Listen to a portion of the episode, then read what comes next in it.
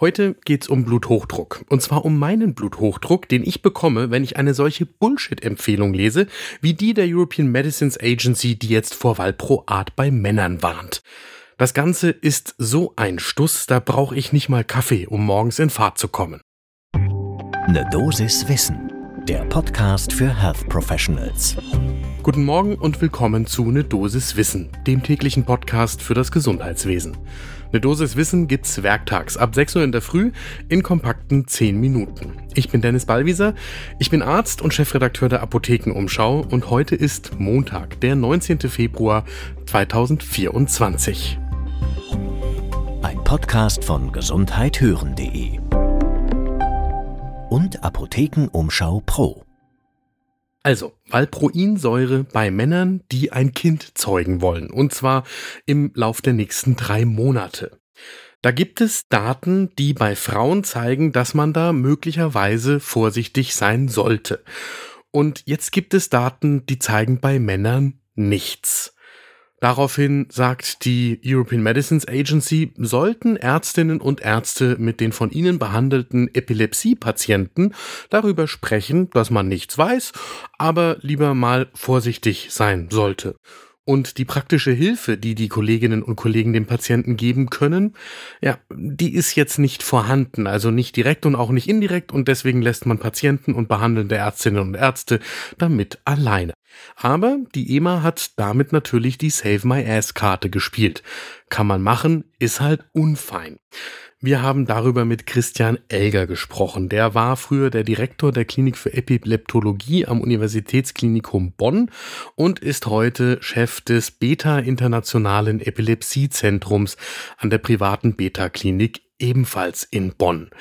Holt ihr euch mal euren ersten Kaffee des Tages. Ich brauche, glaube ich, eher Kamillentee und dann geht's los. Christian Elger sagt im Gespräch mit uns ganz klar, Valproat wird in der Epilepsietherapie natürlich verordnet, weil es in vielen Fällen kaum eine wirkliche Alternative gibt. Und wenn Patienten darauf eingestellt und anfallsfrei sind, dann stellen behandelte Ärztinnen und Ärzte die auch ungerne um, weil Valproat eben gut funktioniert und weil ansonsten die Epilepsie wieder beginnen kann.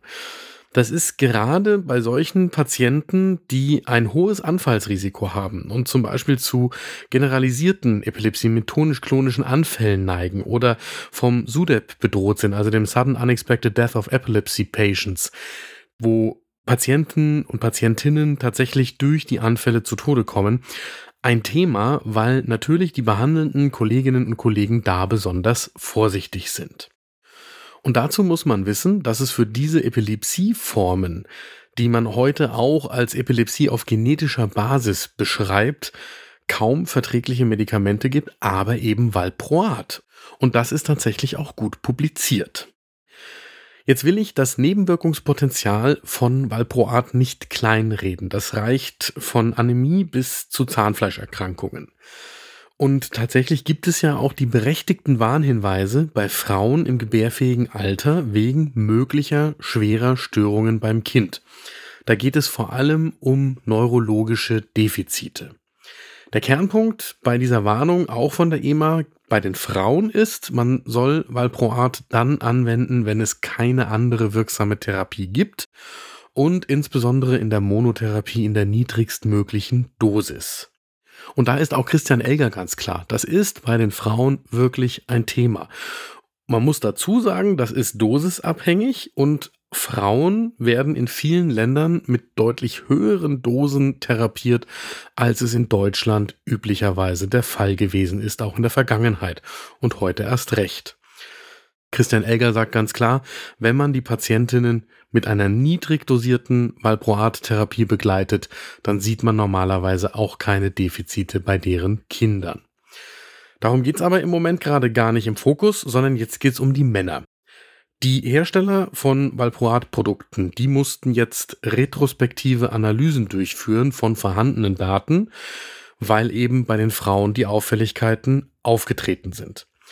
Dafür haben sie sich verschiedene Daten aus Dänemark, Norwegen und Schweden angeschaut. Das kann man machen, weil diese Länder überhaupt Daten haben. Wir können da ja in Deutschland gar nicht mitreden. Wir haben ja sowieso keine strukturierten Daten. Aber das ist ein anderes Thema für einen anderen Tag. So, jetzt haben Sie also Daten retrospektiv beobachtet und gefragt, gibt es da Hinweise auf Geburtsereignisse, nachdem Männer Kinder gezeugt haben oder Folgeerkrankungen bei den Kindern? Und zwar war die Frage, wie sieht das aus, wenn die Männer mit Valproat oder Lamotrigin oder Levetiracetam behandelt worden sind?